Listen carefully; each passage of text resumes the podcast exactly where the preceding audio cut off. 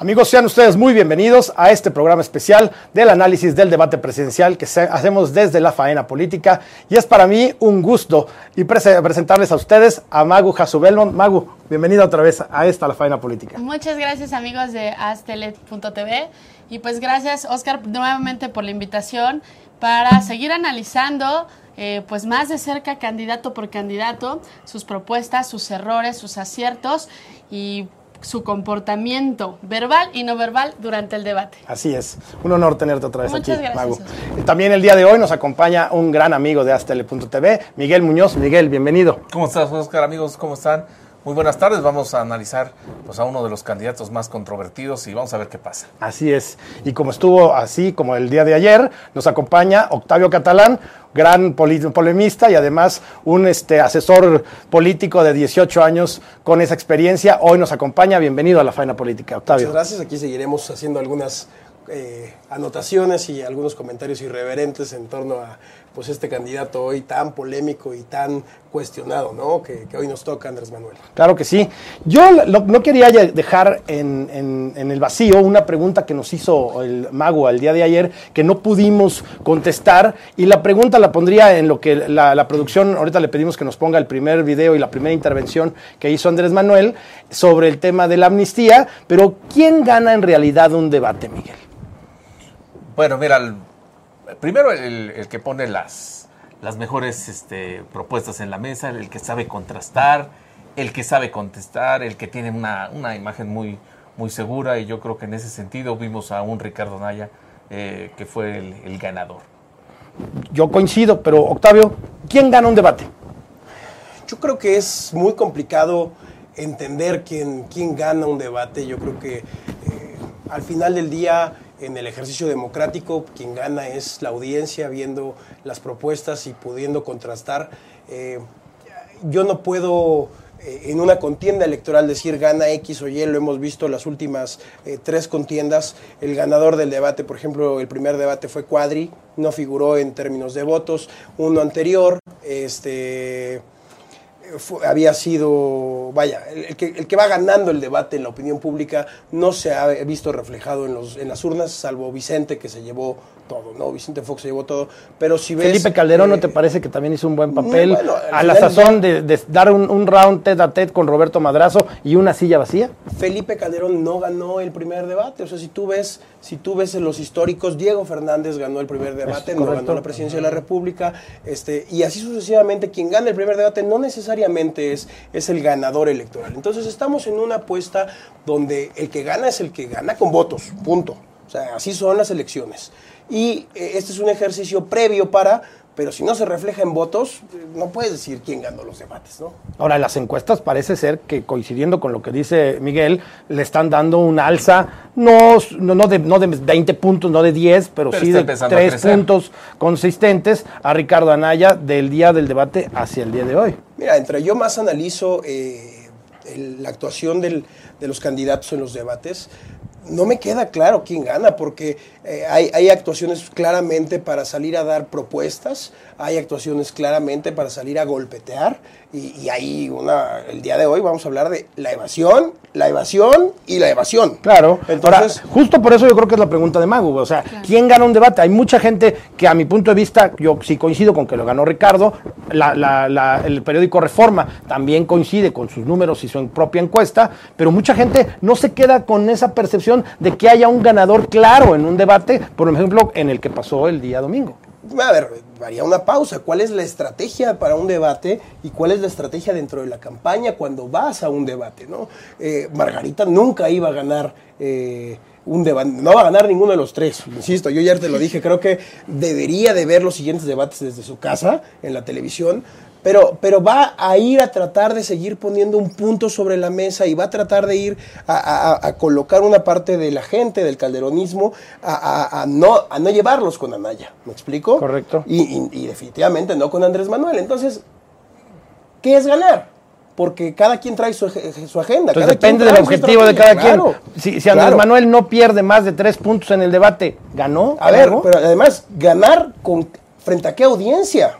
O sea, Anaya conquistó a un público muy específico, que estaba viendo, que, que no podríamos generalizar, ganó frente a toda la población mexicana, ganó No, frente pero hay a porcentajes, ¿no? Hay forma de medir Mira, este, yo, yo tipo, lo este tipo de temas, ejemplificar ¿no? de la siguiente forma. Es como en el fútbol, hay que recordar, digo, para los que nos gusta el fútbol, A hace, muchos. a- hace muchos En mi años caso.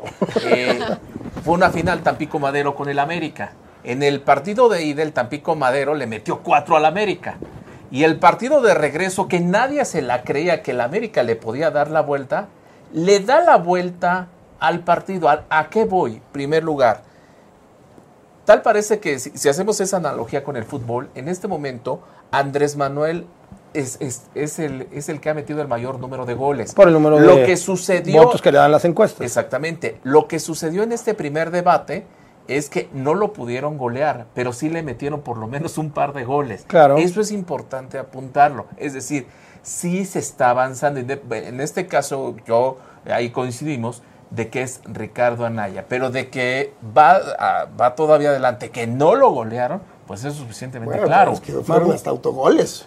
Sí, pero yo- finalmente cuenta, ¿no? Para el contrario. Yo ponía ese, esa incógnita en la mesa porque me daba un poco de, de curiosidad decir, cuando recién acabó el debate, pasa como en las elecciones los primeros minutos, cuando ya se cierran las casillas y todo el mundo se da por ganador, ¿no? Entonces, cada representante de, de- de cada candidato decía que había ganado y que había ganado y que había ganado. Entonces, eh, mi incógnita era de, bueno, ¿y quién gana un debate? Sa- ¿Sabes? Entonces, Perdón, ¿sabes lo que me llamó la atención en este debate? Más allá de que cada partido se proclama ganador, bueno, eh, a través de su candidato, que los memes nos fueron llevando Claro. a tomar una decisión y cuando termine, exactamente cuando termine el debate, ¿quién ganó? ¿Por Sí, qué? los memes Por devastaron a Margarita y devastaron a Andrés Manuel. Exacto. Ponderaron de manera jocosa al bronco, Bronco. Del Bronco, y de alguna manera Claro. a- Anaya no, no parece como el objeto de los de los No, memes, digo, si, sino si recordamos los memes de,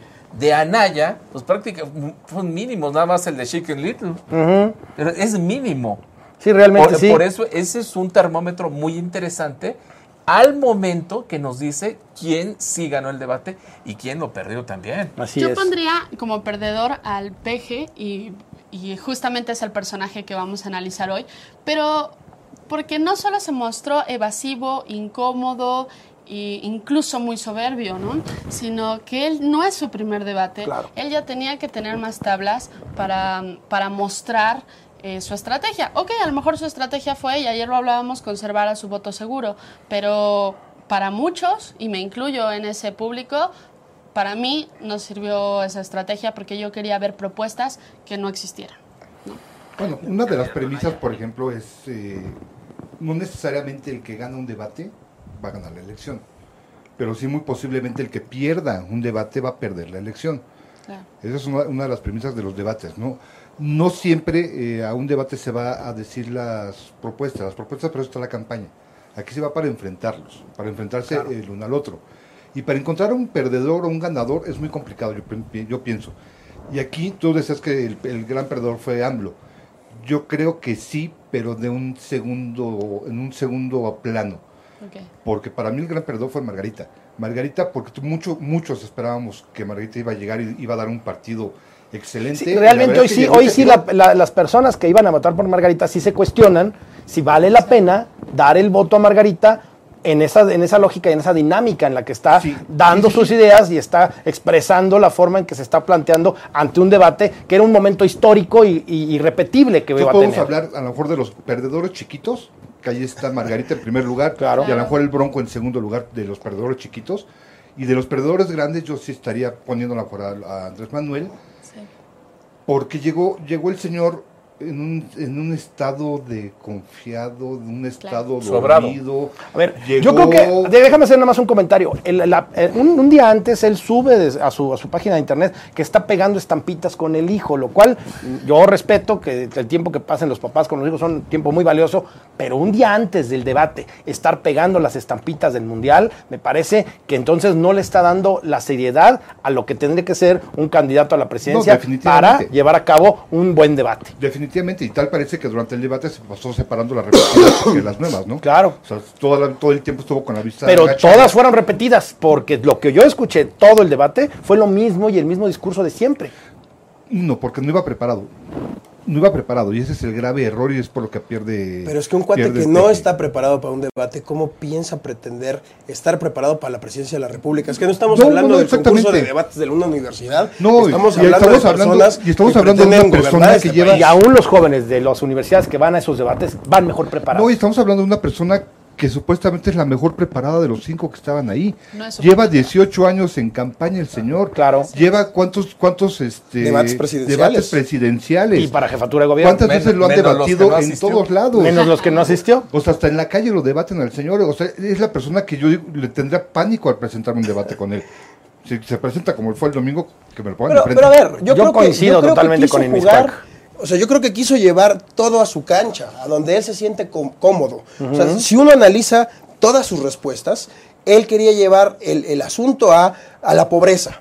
Porque es, es, es el escenario donde él juega, es un monotemático asunto en el que él sale a, a convencer a la calle, es que la pobreza y la pobreza. Hablaban de corrupción, te llevaba a la pobreza. Hablábamos de seguridad pública, te llevaba a la pobreza no contestó nada, no dijo nada, no tuvo propuestas, no tuvo, no tuvo nada en, en- en el volvemos a- juego. Este, al Miguel tema, Octavio, tenemos que ir a un corte, este, los voy a interrumpir, pero regresamos con la postura de Andrés Manuel y seguimos con el debate. Esto es la faena política y el análisis de la presidencia de la República en debate.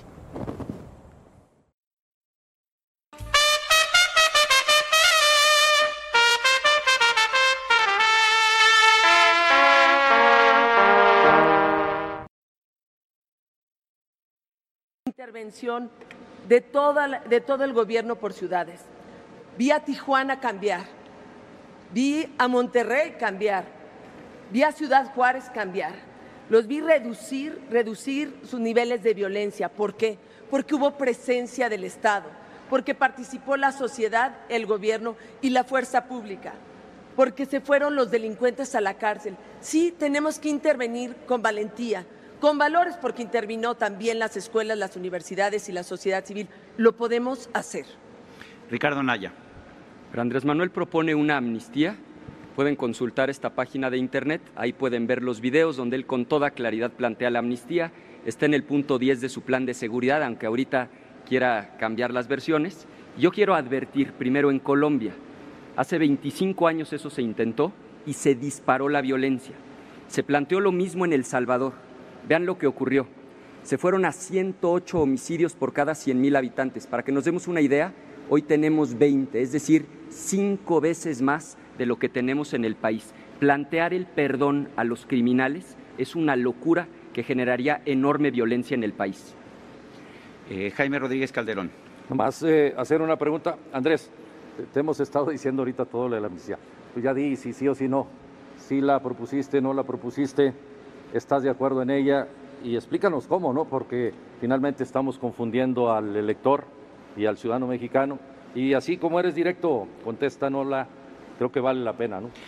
Andrés Manuel quiere contestar por alusiones personales. Sí, eh, nada más insistir que el problema de la inseguridad y de la violencia se originó por la falta de crecimiento económico, de empleo y de bienestar, y que no se puede enfrentar la violencia con la violencia.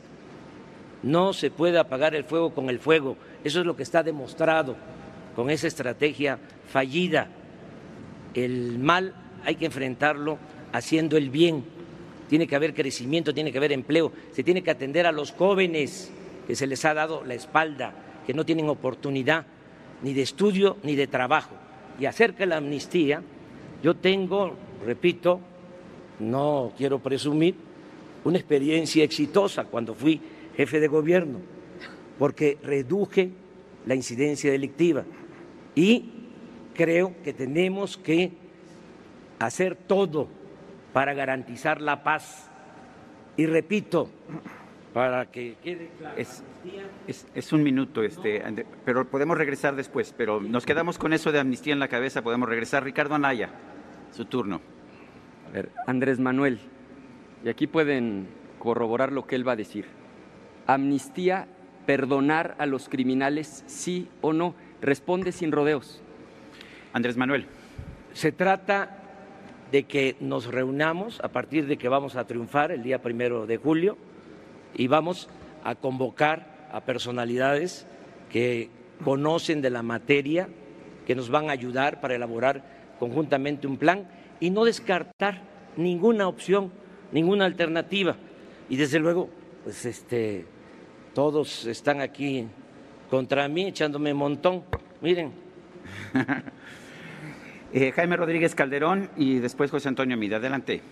No es montón, Andrés, es que dices cada barbaridad. Intervención de todo. Amigos, ya regresamos después de haber visto la deposición de Andrés Manuel cuando a pregunta expresa tanto del Bronco como de Ricardo Anaya le preguntan sobre el tema de la, de la amnistía y va muy ad hoc con lo que los interrumpí hace un bloque. Octavio. Pues mira, el formato de, lo- ayer lo comentamos, el formato del, de, de este debate no da para expresar propuestas. Algunos lo trataron de hacer. La primera parte era expresa propuestas y luego vamos a la mesa de, de diálogo. Te voy a resumir en dos, máximo tres segundos, las propuestas de seguridad pública de Andrés Manuel. ¿Listo? ¿Me quedó claro? O sea, Totalmente. No, dijo nada, no. Totalmente. No, no tiene propuestas, no dijo nada. Y lo peor es que la mesa de diálogo, donde se involucraban todos, todos cayeron en el juego de la amnistía. Entonces, el debate nacional de la seguridad pública gira en torno a una serie de estupideces que dijo el viejo. Entonces, e- ese, ese me preocupa porque todos cayeron en el juego de Andrés Manuel, le hicieron el caldo gordo y entonces eh, le elevaron a la agenda nacional un absurdo que es la amnistía. Pero a ver, hoy por hoy, viniendo de camino hacia este debate, el comercial del PRI es no permitas que Andrés Manuel nos traiga la amnistía. Pues hoy en la agenda la estamos la marcan, la marca Andrés Manuel, pero al final de cuentas, pues es la forma en que le están golpeando y es la forma en que le están generando miedo a para que entonces sea el voto del miedo el que crezca más Entonces, que la indignación que hay por este gobierno del PRI corrupto Qué- qué para que entonces que pegue. Vamos a tener otra vez una campaña con base en, la- en el movimiento de la emoción, el miedo, en lugar de que los ciudadanos estén escuchando propuestas. Estén, a ver, Pero sí la, vi la propuesta. una combinación Por eso, de pero la propuesta de Andrés Manuel es un peligro para México. Hizo presidente a Felipe Calderón. En términos electorales. Ese Bueno, fue el resultado. hoy te Sí, puedo pero decir- ¿por- ¿por qué entra el asunto también lo que, lo que mencionaban? O sea, el asunto de las emociones pesa y pesa mucho. Aquí yo creo que el gran reto que tiene, sobre todo Ricardo Anaya, y todavía podemos decir que José Antonio Meade, es poner un tema eh, en la agenda de la agenda nacional. O sea, que lo vean como prioritario. Así como Andrés, hay que reconocer a sus asesores que pusieron, que puso la amnistía, que puso el aeropuerto, que ha puesto muchos temas. Debe de te- el que quiera ser presidente de México debe de poner por lo menos un tema de la. El la tema, es, el tema es anticorrupción. Al final de cuentas, Pero, yo creo que. pero todo el mundo tiene que hablar del tema, porque el problema es de que solamente se habla de los temas que propone López Obrador. ¿Cómo hacerle? Digo, y ahí entran los expertos en comunicación y en política, seguramente que están trabajando en eso, cómo poner un tema de aquí al primero de julio. marcar agenda, ¿no? Como, como le llamamos nosotros los periodistas. Y sí, yo creo que se engancharon muchísimo. eh, de hecho, el Bronco dice, ya llevamos eh, minutos hablando de la amnistía, ¿no? Y también los spots y, y remarcar tanto eso. Es que lamentablemente el PG está marcando agenda, ¿no? Y debería de haber a lo mejor otras propuestas de valor de otros candidatos en la agenda debatiéndose. Entonces lo que no hay es propuestas en términos reales en esa, en, en- en esa dinámica, no solamente de Andrés Manuel, Es sino de todos hay- los hay una- candidatos. hay, hay una combinación, no hay propuesta, o sea, que visible de los demás candidatos. Dos, no hay algo que prenda a- al electorado. Te pongo el ejemplo. ¿Qué pasó en este cuando debatió Ernesto Cedillo, estaba Cuauhtémoc Cárdenas, Diego Fernández de Ceballos? Ahí hubo dos factores. Uno, el emocional. Híjole, pobrecito, se murió Colosio.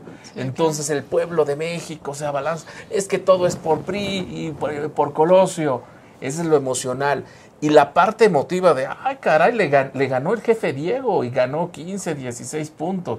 La parte emocional. O sea, falta, es- le falta esa chispa todavía a, este, a, este, A esta campaña. a esta campaña para que realmente prenda a Naya. O sea, si quiere ganar a Naya, le hace falta algo más. A, a ver, señor dice, le preguntan, seguridad pública. El tema de seguridad pública, no dice nada. Me preocupa que tras 18 años, tras el servicio público que él tiene, es un hombre de poder, es un hombre que sabe del ejercicio de- del poder desde las instituciones, no pueda llegar a decir, a ver, este es el ABC de lo que voy a hacer en términos de seguridad pública. a mí- a Sobre todo ahí- ahí sí cuando el tema ¿eh? que va a marcar la agenda pública nacional los próximos seis años es cómo disminuir el grave problema de seguridad pública. O sea, me preocupa que no dijo nada el, el- el sujeto que va a puntero y puede ser el próximo presidente de la, de la República.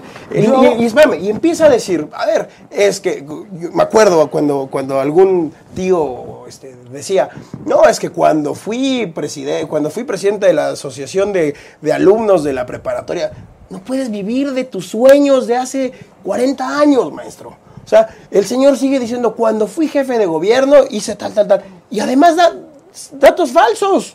O sea, al día siguiente y a las horas empiezan a salir los datos. No es cierto que bajaste el homicidio, no es cierto el, tema de robo en, en casa habitación. O sea, todo lo que hiciste además cuando fuiste jefe de gobierno y tuviste la oportunidad de, de decir, hice algo en seguridad pública, es mentira. Fue la ciudad más peligrosa. Cuatro de cada diez este, secuestros se daban en la Ciudad de México. La megamarcha de más de un millón de personas saliendo a exigirle a, la- a Andrés Manuel que hiciera algo. O sea, La de Nostón. fue, fue, fue un gran problema y todavía se enoja de, de tal forma que hasta, hasta, el, hasta el Bronco le dice, oye, es que nada más dices barbaridades. Bueno, pero entonces no confundamos entonces en poner agenda en términos, en términos de temas, a ver que realmente hay una cantidad de omisiones que entonces hay que, hay que hacerlas ver. Porque a mí yo te voy a decir una cosa, y esto es a, a título personal, yo sí creo que es cuando vas viendo el desarrollo del debate y cómo se va desde- de- desenvolviendo Andrés Manuel, ves primero que hay una carencia de ideas enorme, hay una, hay, hay una limitación eh, brutal por parte del señor como para ocupar la primera magistratura del país y que a mí me deja clarísimo que ni en el tema de seguridad, ni en el tema de anticorrupción, ni en ninguno de los temas que se desarrollaron en el debate, él pudo sacar adelante un tema que por lo menos medianamente a mí, aunque no soy su votante, me satisficiera de alguna manera en decir, Pero- ahí contestó bien, por lo menos ahí, por lo menos creo que salió del paso. Pero ¿sabes cuál es mi conclusión? En ese sentido que no le interesa. Lo que le interesa es la parte emocional, o sea, es llegarle a su público, al que ya tiene asegurado y al que, eh, eh, lo mencionaba ahí en el video, se está haciendo la víctima, "No, todo el mundo me está atacando, ay, pobrecito, le están pegando, pobre, la mafia del poder se está juntando para pegarle. La parte emocional, no le interesan las propuestas. No, y aparte, eh, algo que mencionaban es, no solo no trae propuestas, no solo no mostró interés en la parte de seguridad, sino que se sigue resguardando en sus logros de la Ciudad de México. Pero yo, yo preguntaría, lo que está pasando ahorita en la Ciudad de México, que es de las ciudades más peligrosas, y lo vemos en colonias eh, que ya ahorita vuelven a ser muy peligrosas, como por ejemplo Condesa, no lo que está pasando actualmente es consecuencia de lo que no se cuidó en Claro. administraciones pasadas. Entonces, si él va a ser su bandera, pues yo creo que está Por supuesto, antes del corte en mis Sí, no, ya para irnos al corte, de hecho, eh, pues no es nada nuevo tampoco lo que están hablando. ¿Cuánto tiempo llevamos hablando de que los demás candidatos le están haciendo la campaña a López Obrador? Sí. Desde que se, bueno, desde que se postuló hace 12 años. Desde el y los Amlodipino diferentes, y los diferentes el- candidatos que han estado en, esto- en todos estos años se han enganchado y le han seguido la campaña. Él no hace campaña, la campaña se la están haciendo. Ahora, al final de cuentas nunca ha ganado, ¿eh? Nunca. En la presidencia de la República. Bueno, todo eso es otro tipo de debate. Bueno amigos, vamos a ir rapidísimo a un corte. Vamos al tercer segmento de este análisis del debate presidencial en la faena política. Vamos y volvemos.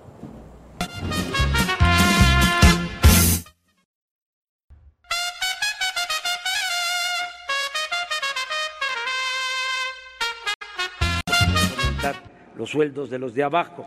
Y si esto es ser populista, que me apunten en la lista. Vamos también a vender el avión presidencial, que no lo tiene ni Donald Trump. Ya ven que Trump es muy eh, presumido, pues no tiene un avión como el de Peña que costó 7.500 millones de pesos. Ya le mandé a ofrecer el avión a Donald Trump y vamos a vender toda la ¿Y le flotilla. contestó algo? ¿Le contestó algo? Estoy esperando la respuesta. Ya también he dicho que vamos a vender toda la flotilla de aviones y de helicópteros del gobierno. No puede haber gobierno rico con pueblo pobre. Candidato, déjeme preguntarle, ¿qué, ¿qué cambiaría en su persona para ser un mejor presidente, en una autocrítica sincera? Voy a ganar menos de la mitad de lo que recibe Pero en El su persona, ¿qué cambiaría? En su persona. En mi persona, no permitir la corrupción, la impunidad. Bien. eh, Gracias. No permitir. No permitir el influyentismo. Gracias, candidato. Eh, Ricardo Anaya, usted pidió la palabra. Yo quiero Ya estamos de regreso. Amigos, ya estamos de regreso en el debate y en el análisis. Pues a- ver, a, ver a Andrés Manuel hablar sobre el avión de Trump y cómo lo va a vender y cómo lo va, ya, ya le está esperando la respuesta. A mí lo que me vuelve a dejar claro es que son el universo de ocurrencias y otra ocurrencia y otra ocurrencia y otra ocurrencia y piensa que con eso puede sacar un debate presidencial. A mí me parece que hacia un segundo debate presidencial para el 20 de mayo, yo sí creo que va a haber yo creo que va, a ser el mismo resultado y los resultados en términos de encuestas van a empezar a variar de manera sustancial. A mí me parece que si sigue con el tema de ocurrencia tras ocurrencia, porque hoy por hoy ya saben los candidatos hacia dónde se va a dirigir su debate y a qué espectáculo y a qué, este, digamos, auditorio le va a ir a dirigir las mismas palabras de siempre.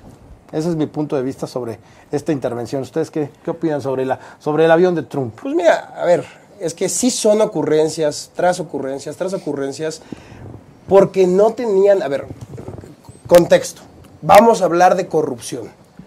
No tiene nada que decir, pues vamos a sacar ocurrencias. Dime qué tenía que ver el tema del avión presidencial cuando tu tema central y vas a hablarle al público sobre temas de corrupción. Pues era tratar de poner otra vez un tema que no venía al caso, este, ante sus limitaciones muy claras, ¿no?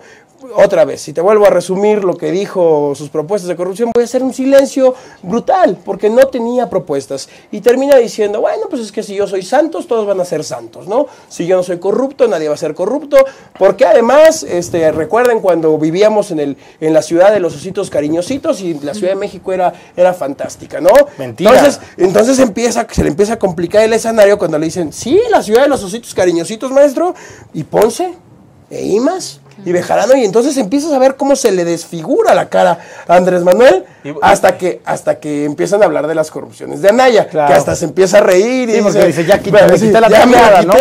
y Ya, ya, ahí quiero, hacer un paréntesis y también los quiero poner en análisis. Hoy por hoy, proceso y jornada dicen que ni Imas ni Bejarano están en la campaña, que Anaya miente. Pero a ver, si está el candidato enfrente de ellos y no les dice, óigame, no, usted está mintiendo, es porque en realidad que no estén en el organigrama no significa que no sean parte de esa No, misma bueno, campaña. todo, todo el mundo sabemos bien dos cosas. Una, a ver, Bejarano sí forma parte de la estructura, Arajón no, la del... Claro. La, está dentro del círculo rojo, Claro. siempre ha estado en el círculo Siempre rojo. lo ha estado. Que no esté en una posición así vis- pública, visible, es otra cosa. Sí, pues, están cuidando la imagen. Carlos Simas siempre ha estado cerca de esa izquierda. Hay que, aunque, según dicen, está divorciado de Claudia Sheinbaum. A ver, aunque aquí no vamos a meter asuntos familiares, pero ¿qué los une a estos dos? Dos hijas. Y la complicidad de La complicidad de muchísimos años. Claro. O sea, que eso no cuenta. Por supuesto pero, que sí. Pero yo vuelvo a un tema. A ver, lo que López Obrador nos ha presentado y lo que hemos escuchado, o sea, que no ha habido propuesta, se está yendo por puras cuestiones emocionales, puras cuestiones que está poniendo en la agenda. Pueden ser tonterías, estupideces, lo que querramos, pero lo está poniendo ahí en este en, en la opinión pública. De la, la prueba más clara es que nosotros estamos hablando de eso. Y es, digo, hay que ser verdaderamente un maestro en la comunicación para hacer eso. Y hay que recordar, un, este, uno de los grandes maestros que tenemos ahí fue Vicente Fox. Pero no lo hace vulnerable este tipo de ocurrencias y además poner en agenda las ocurrencias, porque yo me acuerdo que el Cállate este Chachalaca momento, en también fue ocurrencia de este hombre Pero en este y le costó. momento, en este momento no, porque va ganando. Y digo, y eso nadie lo puede negar. O sea, Sí, sí, de que- de que es puntero en las la encuestas, lo es. es inobjetable. Es puntero en las encuestas. Ahora, de que le puede afectar, sí, mi, mi, inclusive mi reflexión, yo lo ponía en mis redes sociales, es que si le va a dar tiempo a Ricardo Anaya revertir todo esto. Porque, digo, sí le puede ayudar, por supuesto que le va a ayudar los debates, le va a dar tiempo. No, es una, Ese es otro es- tema. es ¿no? una magnífica pregunta lo que acabas de decir. De es casi casi el colofón de cómo va a acabar esto. A mí me Sí. gustaría como aportar a, a eso que mencionas, que justamente hoy Ricardo Anaya dice que reta a Andrés Manuel a un debate cara a cara con él mismo. Precisamente yo creo que también para contrapuntear muchas cosas que se dijeron en el debate, seguirlo incomodando, ver su reacción y seguir poniéndolo según la perspectiva de Anaya, en ridículo, pero quiero ver la reacción de, Fíjate de que AMLO, inclusive ¿no? si vamos a esas, eh, sería sensacional que pusiera Ricardo un tema donde le va a pegar en el orgullo, en todo, y yo creo que a cualquier padre de familia, cuando nos hablan de nuestros hijos, nos prendemos. Claro. El hecho de que ponga a los hijos, y no porque querramos hablar mal de su familia, sino porque ya, ya están en la parte pública que están viviendo de, de- de los impuestos de los mexicanos a través del partido Morena, Claro. de- debe de ponerlo e insistir, inclusive decir, a ver, qui- quiero debatir inclusive con el hijo mayor de Y Andrés muchas Manuel. de las decisiones que ha tomado Andrés Manuel es en razón de los hijos, que una Sobre de ellas el mayor. es el tema de no haber, de- de- sí, uno de los departamentos y el otro es haber escogido a Claudia Sheinbaum en lugar de, de Ricardo Monreal, que cuando dijeron, es que si pongo a Monreal, se come a, a Andy, Andy Jr., entonces... esa- de ahí está saliendo el tema y ahí se ve que lo incomoda y además es un tema que verdaderamente no, los, no, no lo deja tranquilo, lo saca Mira. de sus casillas. Hay dos puntos de este bloque donde Andrés Manuel se desdibuja por completo y parece que está buscando un, un socavón para que se lo trague la tierra en ese segundo. De, esos, Este- de esos donde le preguntaron a mí. Cuando le dicen, oye, a ver, tú escribiste esto, ¿no? Y, Un señor que además me sorprende, es el político que más ha escrito en este país. Y, Libros. Y su ignorancia no lo refleja, ¿no? Sí, no, yo no creo le que ni el "A ver, tú escribiste- se tú- tú- podría echar". tú escribiste esto, ¿no? Le dice, tú escribiste esto del Fobaproa, que En esto es lo peor. 33. Y, y, oye, ¿y Romo? Aquí dice... Ya los perdonaste, maestro. cu- Cuéntame. Entonces, hace cara como de. Fugido. Yo, yo escribí eso. Y- y- ¿de y cuando le empieza a decir José Antonio, oye, pues es que tu forma de vida no refleja nada lo que dice tu declaración, ¿no? Y, ya cuando entran a la mesa de diálogo, eh, ahí el, tema es divino, porque le dice, oye, a ver, ¿qué, qué vas a hacer con el tema del fiscal?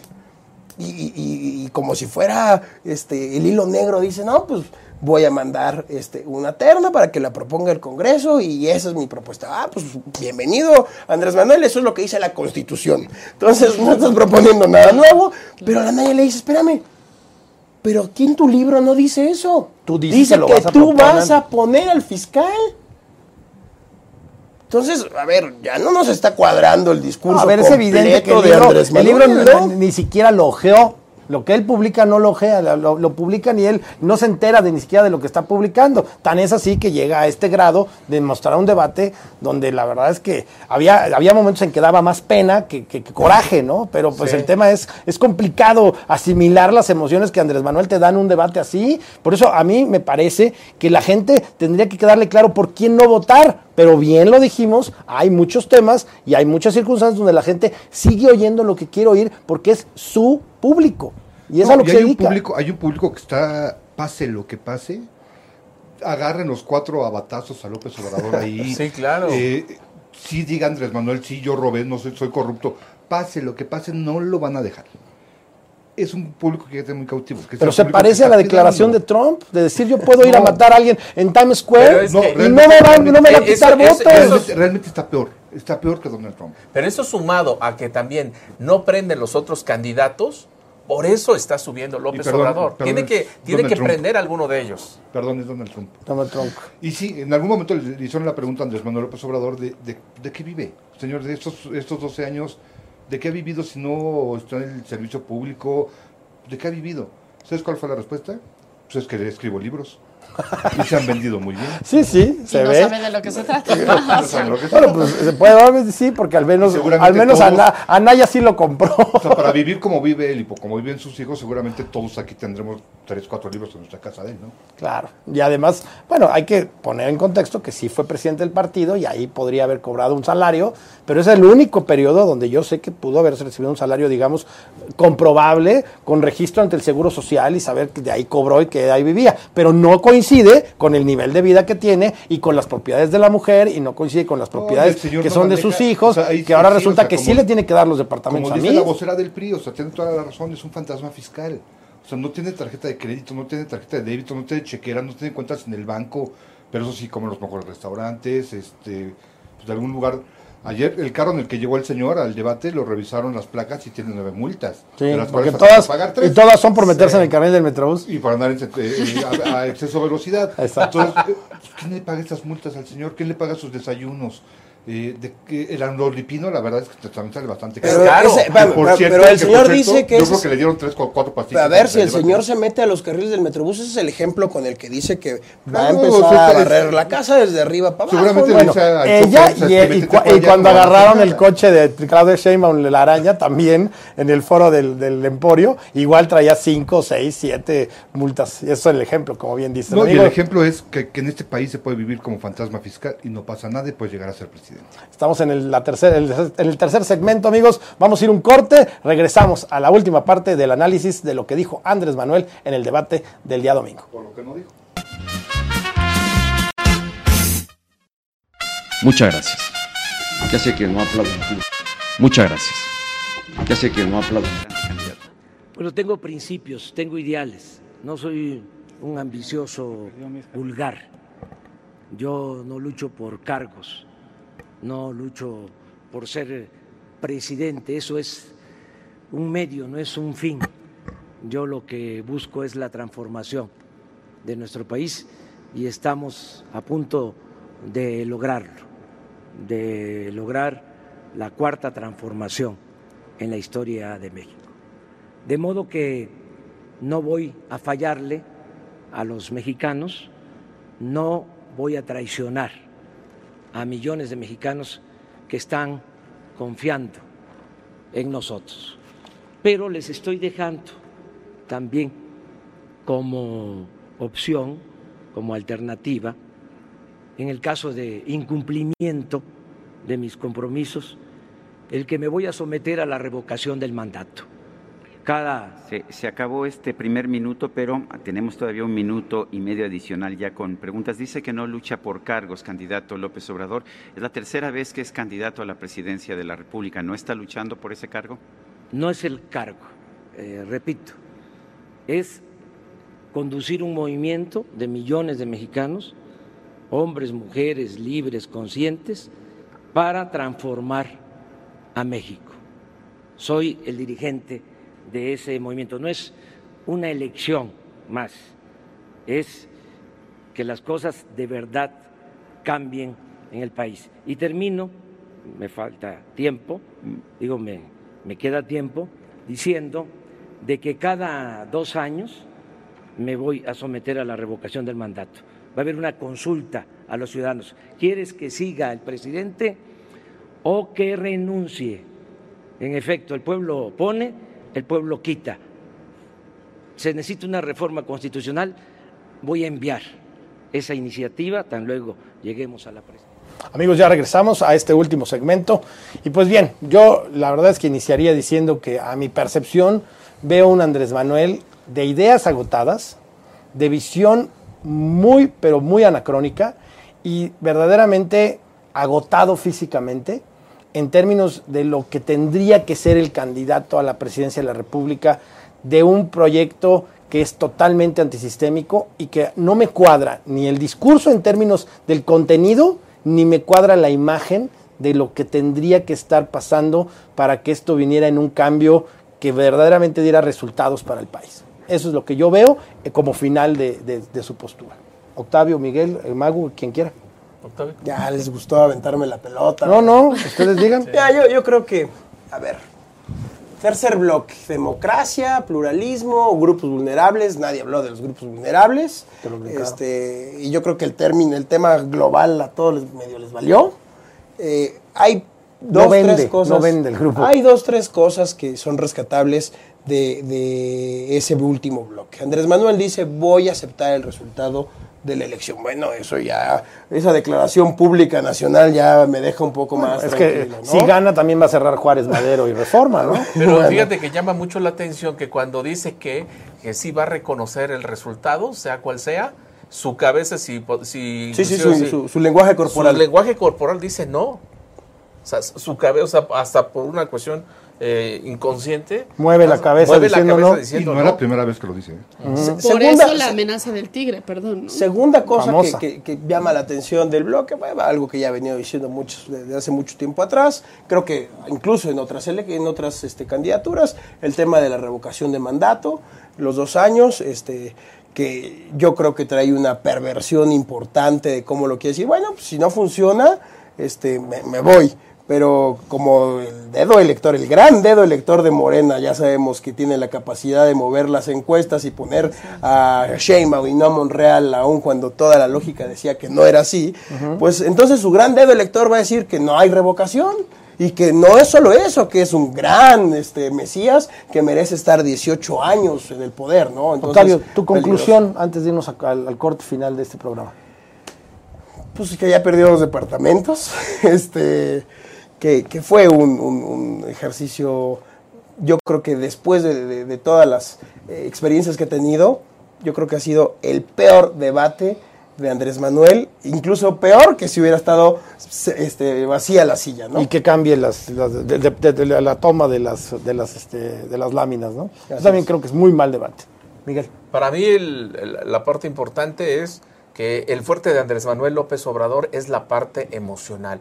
No va a cambiar, va a seguir sin propuestas. ¿Lo ha dicho? Va a seguir poniendo los temas que se le den la gana mientras los otros no prendan. Y un factor para mí fundamental para que gane o no la elección es ese, esa crisis que hay dentro del PRI. ¿Por qué? Porque el viejo PRI, nos guste o no nos guste, está operando a favor de Andrés Manuel López Obrador. Aunque usted no crea. Y eso, y eso, y eso le va a hacer, obviamente, que gane o que pierda si al final se ponen de acuerdo. Lo, lo que decimos inclusive antes de entrar, la parte tecnócrata del PRI puede operar a favor de Anaya al final. Así que va a ser fundamental lo que pase dentro de ese partido político. No hay, no hay que perder de vista que forman parte de la familia revolucionaria y esa familia revolucionaria también es la madre de Andrés Manuel López Obrador. Claro. Magu. Pues yo le preguntaría al señor López si realmente su propuesta es la revocación cada dos años, ¿qué organismo lo va A lo llevar a cabo, ¿no? llevar a cabo? El INE. ¿Con qué transparencia lo va a llevar a cabo? ¿Quién va a estar detrás de eso? Si van a ser sus, sus propios asesores, la verdad es que queda queda muy puntual y muy mañoso esta propuesta que para muchos puede sonar bien, pero quién va a estar detrás de esto, yo lo, yo lo pondría al aire y le preguntaría directamente a él. Y bueno, también eh, para cerrar me llama la atención dos frases que posterior al debate y entre hoy él menciona y uno es estamos bastante apaleados esto muestra pues precisamente a un peje que le dolió Sí. que le dolió eh, el debate que no se sintió pues satisfecho y otra frase es eh, ya sabemos cómo enfrentar a la mafia del poder pero saben qué ya se les mojó la pólvora En Entonces- en dos palabras, la conclusión. Se nos, se nos, se nos En va dos palabras, rapidísimo, eh, mañana continuamos, mañana seguimos. Ok. Pues yo nada más lo único que puedo decir es que la forma en que vimos salir a Andrés Manuel del debate es la forma en que así se sintió que perdió el debate. apaleado Apaleado. Amigos, nos vamos, nos vemos mañana a las 4 en punto. Gracias.